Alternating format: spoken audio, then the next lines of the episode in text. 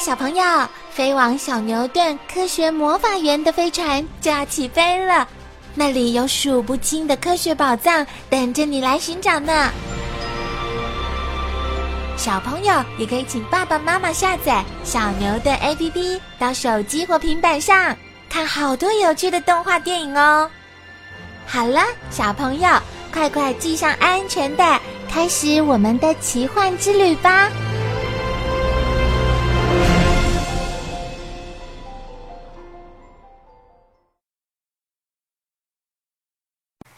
人类文明的起点——美索不达米亚。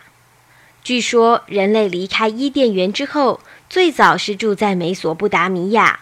而目前所知，人类最早的城市就在美索不达米亚。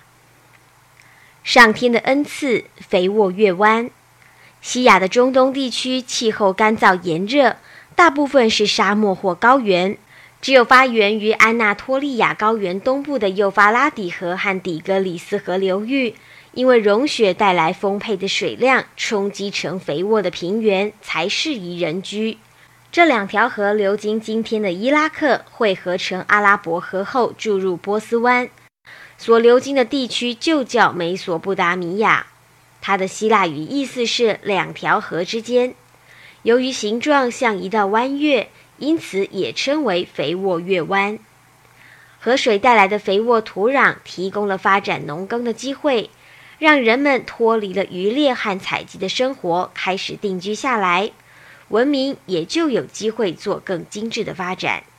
位在欧亚非三洲交界处的美索不达米亚文明，参与的民族众多，文明的内容相当丰富，且容易传播到世界各地，影响整个世界的文明。请点击绿色按钮。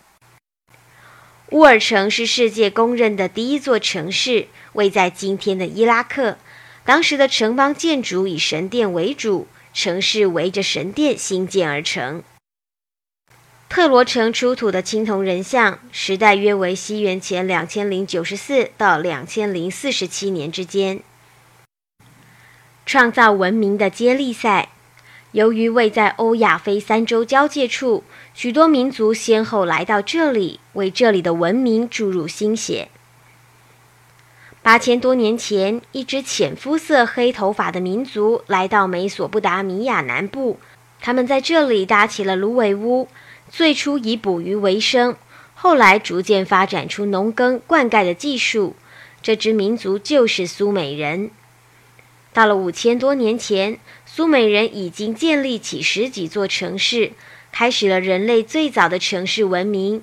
一般认为，人类的文明是从有了城市开始，因为城市的形成需要很复杂的政治组织和社会经济活动。盛装的苏美公主利用不产于美索不达米亚的天青石及红宝石当饰物，可见当时人们的活动范围相当远。大约在西元前两千三百年，北方闪族的阿卡德人统治了美索不达米亚地区，建立萨尔宫王朝，成为当时城邦联盟的盟主。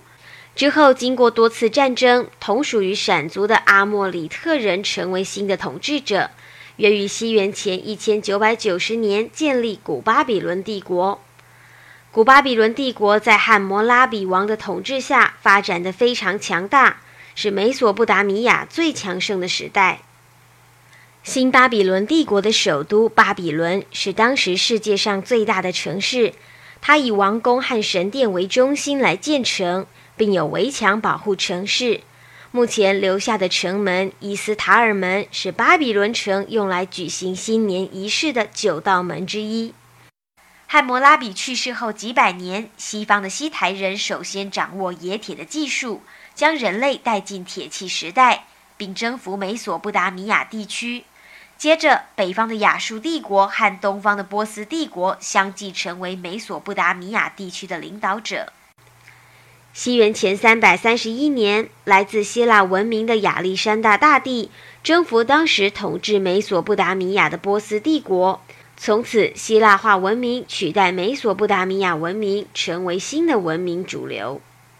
位在亚述王宫门口的人面飞牛雕像，因为雕了五条腿的关系，不管从哪一个角度看，公牛都像正在行走。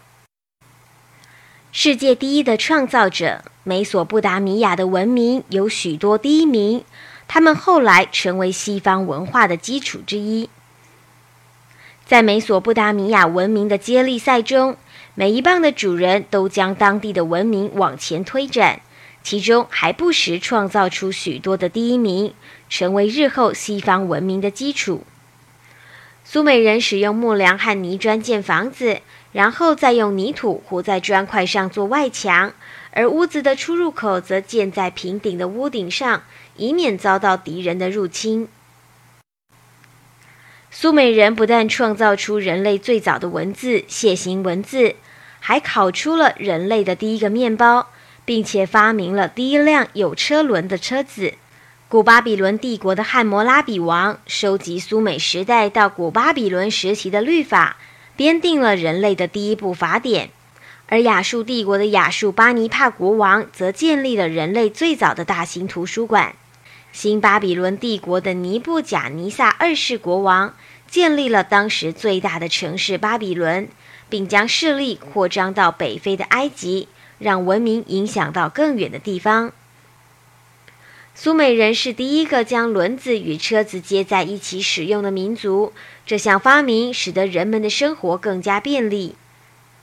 虽然美索不达米亚文明后来被希腊化文明取代，它对希腊化文明却也产生了影响，成为希腊化文明的内容，并为日后的西方文明奠定基础。